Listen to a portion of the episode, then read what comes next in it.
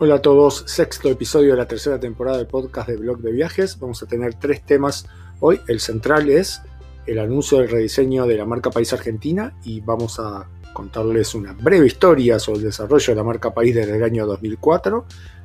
Segundo, Facebook vuelve a la carga con Libra, su criptomoneda, en realidad una criptomoneda producida por un consorcio de empresas, pero bueno, Facebook es la principal. Y tercero, el rediseño de Google Maps y su lanzamiento de un muro o newsfeed para competir de manera más abierta con Facebook. Así que bienvenidos al, al sexto episodio de la tercera temporada del podcast de Blog de Viajes.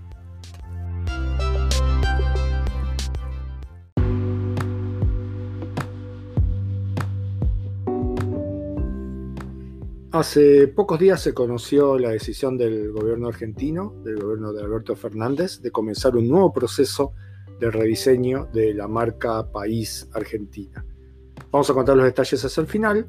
Todavía no se conoce tanto sobre las nuevas aplicaciones, porque están en una etapa muy inicial, pero sería interesante recordar un poco cómo se ha ido dando el proceso desde el año 2004 que fue el momento en el cual, durante el gobierno de Néstor Kirchner, se lanzó una convocatoria para el diseño de la marca País Argentina.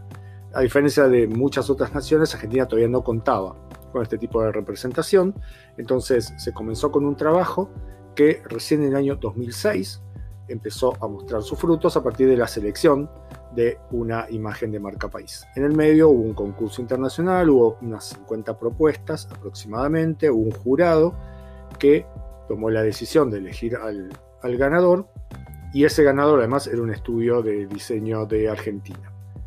A partir del año 2006, una vez que estuvo definida esa marca, la, marca País además tuvo algunas críticas. Me acuerdo que cuando publiqué la primera vez en el blog en el año, hacia mediados de 2006, en general casi todas las críticas eran de carácter estético. O sea, decían, bueno, el logo no me gusta, eh, no lo entiendo, no sé qué tiene que ver con la Argentina. Efectivamente era un logo que tenía que ver con ondas eh, de color eh, celeste, azul y gris, sobre un fondo blanco. Obviamente los colores remitían más que nada a la bandera argentina y agregaban además el color gris, por ejemplo, para representar la tecnología. Estas ondas buscaban transmitir como parte de esa representación la idea de dinamismo, futuro, eh, movilidad, como una forma de representación de lo argentino. Probablemente una de las debilidades que, tenía el logo es que a primera vista no lo identificábamos con ningún elemento que nosotros consideramos argentino de manera orgánica, cosa que por ejemplo no tiene ese problema el, logo de Perú. El logo de Perú, la P está representada por unos, una estructura de círculos que se encuentra en la cola del mono, que es una de las figuras de, de Nazca. Es una figura que además está en las monedas peruanas y que todos los peruanos reconocen rápidamente. Ese logo tiene que ver orgánicamente con la imagen de Perú. Y me parece que ahí apareció algo interesante, que es que el logo de la marca Perú fue adoptado por el pueblo peruano y aparece hoy en muchas remeras, en todo tipo de representaciones acerca de Perú. No pasó eso con, la representación de la marca argentina, eh, pero sin embargo con el correr de los años comenzó a ser adoptada sobre todo por las empresas privadas que comenzaron a usar esta representación en sus productos, ¿sí? como para marcar que se, justamente estaba producido en Argentina. Una parte me parece importante y una de las fortalezas de, de esa primera versión de la marca País Argentina tuvo que ver con el hecho de que hubo un recorrido y un consenso construido desde el Estado con las eh, cámaras empresarias en particular. Pero como todo este tipo de, marcas, la verdad es que la aplicación toma mucho tiempo y además en 2012 hubo un rediseño de la marca país para actualizarla, eh, sobre todo a nivel gráfico. Eh, las eh, ondas grises, por ejemplo, fueron cambiadas y por unas ondas amarillas y además la tipografía de Argentina cambió para tener mayor peso. Si vemos las aplicaciones gráficas de, esta, de este rediseño 2012 que llevó a cabo Future Brand, que es, un estudio muy conocido de diseño de marca país y que además, ahora vamos a ver, estuvo también involucrado en la versión 2018, eh, vamos a ver que funciona mejor a nivel gráfico, por ejemplo, en todo el tema de la folletería. Eh, le da realmente más color y más dinamismo a, la propuesta. Pero básicamente, si ustedes van y buscan y comparan la versión de 2006 con la versión de 2012, van a encontrar que se trata de la misma propuesta con algunos cambios para que funcione mejor desde el punto de vista visual. Ahora bien, en 2018, el gobierno de Mauricio Macri eh, llamó a una contratación directa eh, que fue otorgada a Future Brand, que fue la marca que había estado involucrada en el rediseño de 2012, para el diseño de una nueva marca país. Esta marca país, a diferencia de la anterior, que tenía que ver con estas ondas eh, en el espacio, era básicamente un círculo que representaba al mundo con una A ubicada en la parte de abajo, en el sur, eh, para representar la figura de la Argentina. Este círculo, eh, a diferencia de la versión anterior, que más bien tenía que ver con una representación de ciertos sentidos que se querían transmitir sobre Argentina, funcionaba a nivel gráfico como una especie de visor, en la cual el círculo podía ser de colores plenos, en este caso celeste, o podía tener fotos de fondo mostrando la diversidad de la Argentina. Mientras que la versión anterior buscaba más bien transmitir una, imagen de seguridad frente a los negocios, esta versión más bien se decantaba primero por una muestra del tema de la diversidad, pero además, cuando veíamos, por ejemplo, las publicaciones que hubo en ese momento de algunos, eh, algunos sitios especializados en diseño, pero también de, de medios digitales como Infobae, el brief que recibió Future Brand de parte del gobierno de Macri tenía que ver con eh, representar a una Argentina que se reinsertaba en el mundo. Y acá, cuando yo marqué hace un rato el tema del ejemplo de Perú, me parece que una la, la gran fortaleza de la marca Perú es que fue adoptada por todos los peruanos, o al menos por una buena parte de los peruanos, eh, sin que hubiera una distinción partidaria. Y me parece que la representación que el gobierno de Macri le quería dar a la marca País Argentina no era tan representativa de todos los argentinos, sino que más bien era representativa de la visión ideológica, de la misión del gobierno de, Mauricio Macri. Hubo muchas críticas a, este, a, esta nueva versión de la marca País. Una era que eh, se parecía mucho al logo de Mashable, un sitio de tecnología, eh, la verdad es que se parecía a la versión que está en Twitter. Twitter te obliga a tener un avatar eh, redondo, pero la verdad es que el logo de Mashable es cuadrado. Pero sí es cierto que los colores de fondo eran muy parecidos y que la gran diferencia era que la tipografía de la A de Argentina estaba en el centro, mientras que la M de Mashable estaba en el costado derecho. El otro punto era que era una tipografía muy similar a la que usa, Cambiemos en su logo. Cambiemos ese partido de Macri.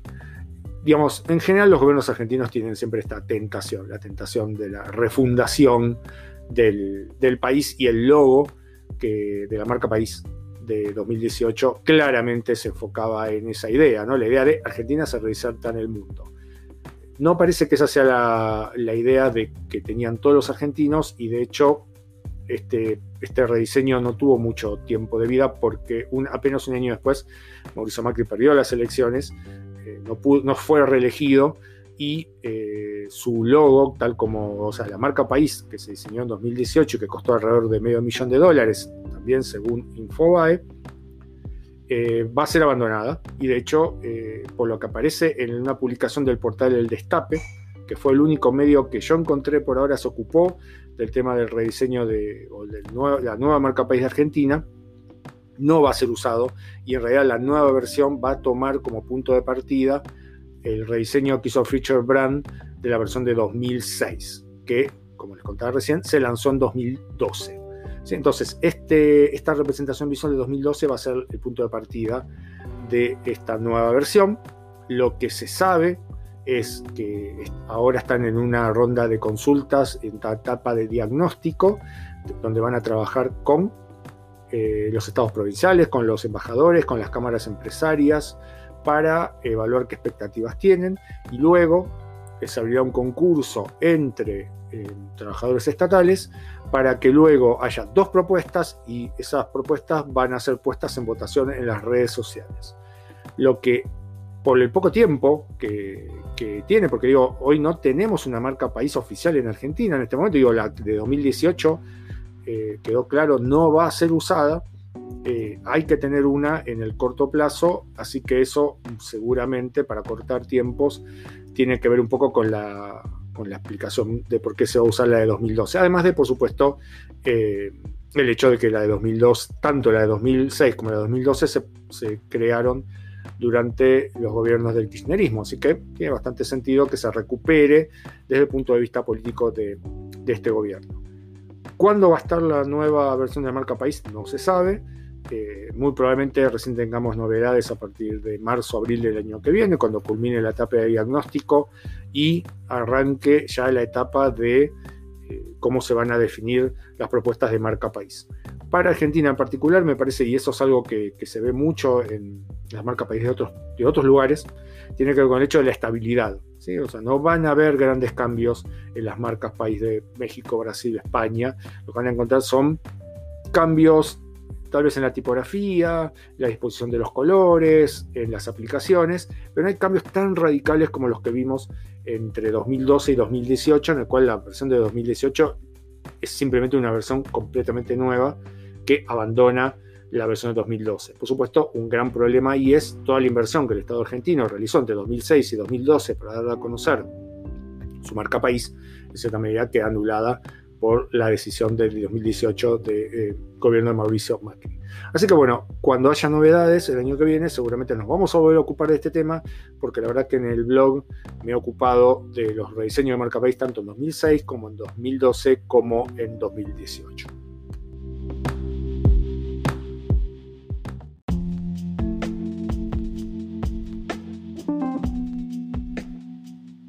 A mediados del año pasado, Facebook junto con un consorcio de empresas, anunció el lanzamiento de Libra, que era una criptomoneda estable que iba a estar asociada a una canasta de monedas, dólares, euros, yenes, yuanes, y que iba a ser usada básicamente para transacciones en las plataformas que estuvieran involucradas con esta criptomoneda.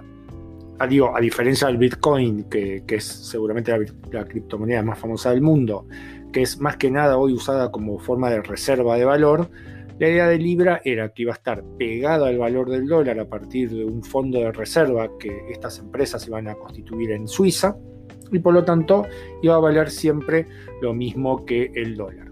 Entre las empresas asociadas a Facebook en ese momento estaban Visa, Mastercard, PayPal, Uber.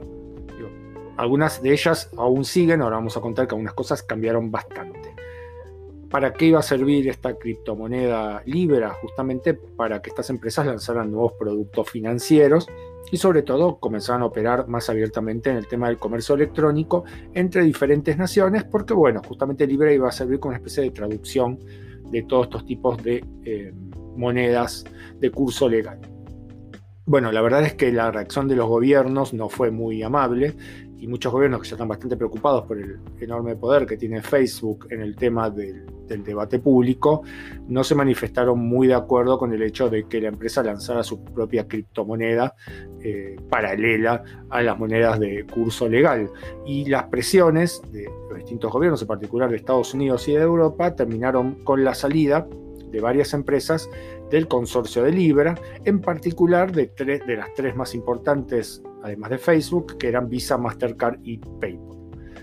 Luego del proyecto ya no se supo demasiado durante varios meses. Eh, Facebook además tuvo el segundo semestre del año pasado y buena parte de este año defendiéndose de las distintas acusaciones que se dieron en el Congreso de Estados Unidos, pero en las últimas semanas Libra fue reflotada y eh, se espera un lanzamiento para enero del año que viene. O sea, dentro de muy poquito tiempo, probablemente en unas seis semanas. Eh, ¿Qué cambios hay en el caso de Libra? La, la principal es que va a ser una criptomoneda estable que se va a lanzar únicamente relacionada al dólar. O sea, se abandona por ahora la idea de la canasta de monedas, que era algo que a los gobiernos le eh, irritaba mucho. Eh, tal vez en el futuro haya versiones distintas de Libra asociadas a diferentes monedas, pero por ahora no va a ser así. Va a ser únicamente en relación al, dólar. pero va a seguir el mismo sentido, que es la idea de que Libra opere en relación a transferencias.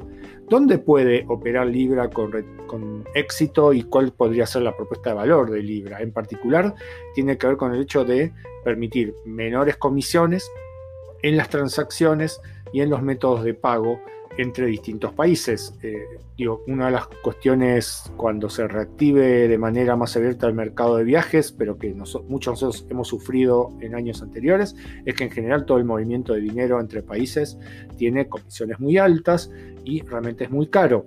Así que si Libra como una criptomoneda justamente logra popularizar métodos más económicos eh, y con menores comisiones, ahí tendríamos una propuesta de valor muy interesante. Junto con el lanzamiento de Libra, se espera que Facebook lance su billetera virtual, que primero se llamaba Calibra y ahora se le cambió el nombre a Novi. Eh, esta billetera virtual va a permitir pagos y transferencias de dinero entre las distintas propiedades de Facebook, en particular WhatsApp, Messenger e Instagram, que son las tres plataformas a las que Facebook apunta directamente. ¿Qué otras empresas siguen en el consorcio? Uber, Lyft, Spotify, entre algunas de ellas, pero por lo que hasta ahora se sabe, ninguna de estas compañías va a lanzar ningún producto financiero por ahora. Así que por ahora la mayor parte de la atención va a seguir concentrada en Facebook y en, y en Libra. Por cierto, de las grandes empresas de tecnología que, que de alguna manera manejan hoy la Internet, las famosas GAFA, Google, Amazon, Facebook y Apple, solamente Facebook tiene eh, una propuesta a corto plazo sobre el tema de criptomonedas y transacciones para comercio electrónico.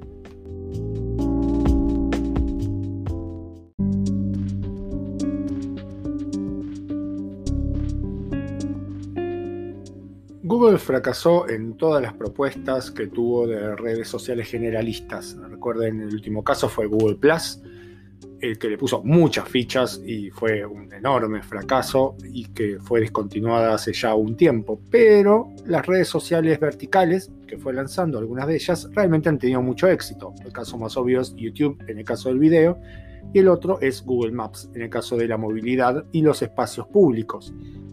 Google Maps es un caso interesante porque es probablemente la mejor herramienta que tiene Google contra Facebook. YouTube no es tan importante en ese sentido porque Facebook nunca ha logrado tener demasiado éxito en la parte de video y el lanzamiento de Watch el año pasado, la verdad es que por ahora ha tenido más problemas que éxitos y YouTube tiene en ese campo un dominio realmente abrumador.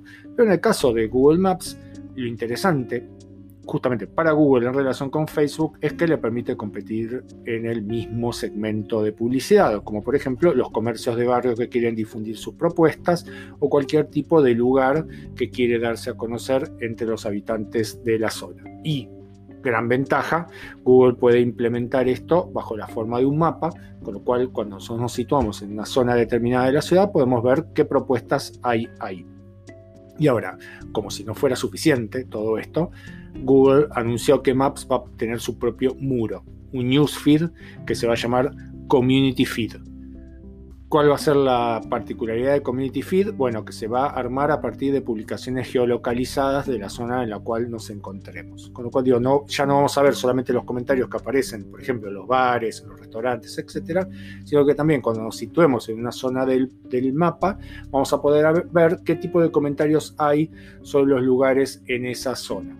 ¿Quiénes van a aparecer en primer lugar en, esos, en ese community feed? En primer lugar, los dueños de los negocios, y eso obviamente tiene que ver con una propuesta de valor desde el punto de vista de la publicidad. O sea, si compras publicidad, seguramente vas a aparecer en los primeros lugares de los comentarios. Luego, los local guides, que son los guías de opinión que tiene Google, que son básicamente usuarios de la red que han hecho muchos comentarios, han subido muchas fotos a, este programa de, Local Guides. Esto me parece que es un punto interesante porque le daría más utilidad hacer un guía local en Google Maps. Hasta hace dos años más o menos, cuando uno alcanzaba ciertas categorías de, de Local Guide, podías acceder a algunos beneficios como almacenamiento gratis en Google Drive, etc. Ahora todo eso se sacó y todos los reconocimientos son puramente simbólicos, son badges o son posibilidades de participar en un concurso para ir al evento de todos los años que se organiza sobre el tema del local guide, que ahora, por cierto, no puede organizarse por el tema de la pandemia. Así que para los guías locales, tener una mayor visibilidad en el community feed puede ser un punto interesante, no solo para que lo conozcan otros usuarios, sino que también para ser conocidos por los dueños de los locales de la zona. Digo, sería una manera de identificar, para seguir un poco la tendencia del marketing, microinfluenciadores, usuarios relevantes en la zona donde se encuentra, por ejemplo, un determinado bar o un determinado restaurante. Me parece que esto, el tema de, los microinfluenciadores es clave para poder entender uno de, de las derivas más relevantes del marketing actual. Los medios eh, también van a poder participar del Community Newsfeed, pero en particular como los primeros, el primer foco de Google van a ser bares y restaurantes, seguramente van a tener que ver con publicaciones de gastronomía. Se va a quedar acá, digo, porque un muro es una forma bastante tradicional de comunicación, ¿no? Digo, pensemos Facebook.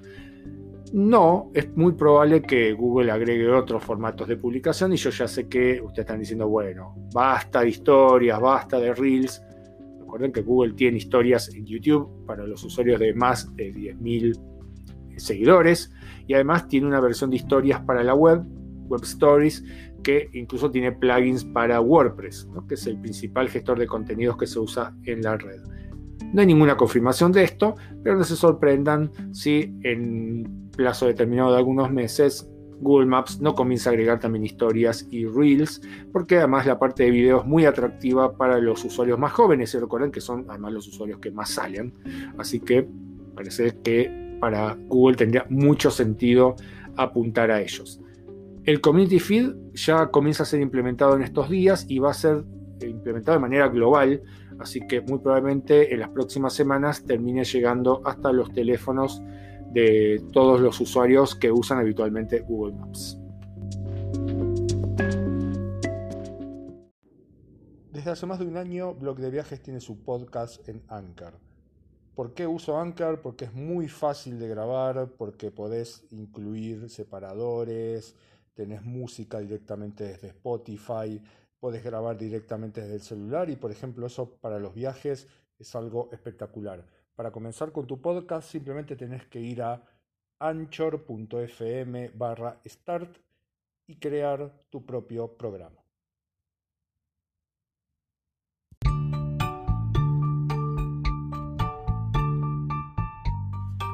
Y hasta aquí el sexto episodio de la tercera temporada del podcast de Blog de Viajes. Recuerden que nos encuentran en anchor.fm barra blog de viajes, en blogdeviajes.com.ar y con el usuario blog de viajes en Twitter, Facebook e Instagram. Nos escuchamos en la próxima ocasión.